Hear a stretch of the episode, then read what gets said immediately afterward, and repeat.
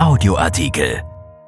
Studie aus Sydney, wie das Wetter Coronaviren beeinflusst. Bringt die Kälte des Winters die zweite Corona-Welle? Hilft Sonnenschein, das Virus zu unterdrücken? Eine australische Studie hat bei der Verbindung von Covid-19 und dem Wetter Erstaunliches herausgefunden. Von Barbara Barkhausen. Die Zahl der Neuinfektionen mit dem Coronavirus ist auf der Südhalbkugel in den vergangenen Monaten explodiert. Dort sind Juni, Juli und August die Wintermonate. Beispiel Australien. Dort ist Melbourne in einem zweiten Lockdown, nachdem die täglichen Neuinfektionen in den Wintermonaten plötzlich wieder in die Hunderte gingen.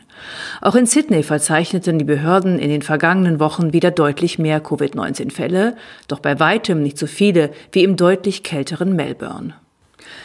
Australische Forscher der Universität Sydney haben gemeinsam mit Wissenschaftlern der Fudan-Universität in Shanghai untersucht, wie das Wetter Covid-19 beeinflusst. Dafür verglichen die Wissenschaftler Covid-19-Fälle, die sich zwischen Februar und Mai in Sydney mit dem Coronavirus angesteckt haben, mit einer Reihe von Wetterbedingungen, die von der australischen Wetterbehörde, dem Bureau of Meteorology, aufgezeichnet wurden, darunter Temperatur, relative Luftfeuchtigkeit, Windgeschwindigkeit, sowie Niederschlag in den 14 Tagen vor dem jeweiligen gemeldeten Fall. Dabei stellten sie fest, dass sich der Zusammenhang mit der relativen Luftfeuchtigkeit am besten feststellen ließ. Für jede einprozentige Abnahme der relativen Luftfeuchtigkeit wurde ein Anstieg der Covid-19-Fälle um sieben bis acht Prozent festgestellt. Trockene Luft scheint die Ausbreitung von Covid-19 zu begünstigen, sagte Michael Ward, ein Epidemiologe an der Universität von Sydney. Dies erhöhe die Chance auf saisonale Krankheitsausbrüche. Laut Ward gibt es biologische Gründe, warum Feuchtigkeit bei der Übertragung von Viren in der Luft eine Rolle spielt. Wenn die Luftfeuchtigkeit niedriger ist, ist die Luft trockener und die Aerosole werden kleiner, sagte er. Wenn man niest und hustet, können diese kleineren infektiösen Aerosole länger in der Luft schweben, erklärte der Forscher. Das erhöhe die Gefahr für andere Menschen. Ist die Luft jedoch feucht und die Aerosole größer und schwerer, dann bleiben sie weniger lange in der Luft und sinken schneller auf Oberflächen herab.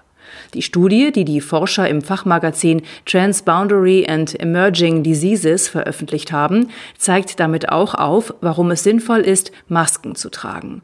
Zum einen würden sie verhindern, dass infektiöse Aerosole einer infektiösen Person in die Luft gelangen, zum anderen, dass sich infektiöse Aerosole bei einer nicht infizierten Person ansetzen. Laut Tim Inglis, einem Mikrobiologen und Leiter der Abteilung Pathologie und Labormedizin an der Universität von Westaustralien, der nicht an der Untersuchung beteiligt war, sind die Ergebnisse der Studie sehr plausibel, wie er dem australischen Sender ABC sagte. Experten, die sich mit ähnlichen Atemwegsviren wie SARS und MERS befasst hätten, hätten ebenfalls Verbindungen zu verschiedenen Wetterindikatoren wie Luftfeuchtigkeit und manchmal Temperatur festgestellt. Zu bedenken ist jedoch, dass die Studie nur Daten in Sydney auswertet und keine anderen Klimazonen untersucht hat.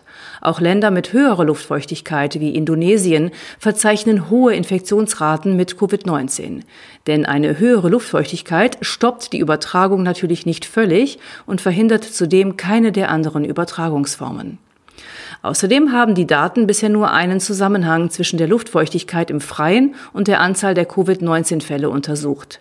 Es wird jedoch angenommen, dass die meisten Übertragungen in Innenräumen stattfinden. Laut des australischen Forschers Ward wäre es deswegen interessant, als nächstes zu untersuchen, ob auch in Innenräumen ein Zusammenhang mit der Luftfeuchtigkeit besteht. Letzteres könnte helfen zu verstehen, warum sich an manchen Orten wie in Fleischverarbeitungsbetrieben oder in Altenheimen so viele Menschen gleichzeitig ansteckten.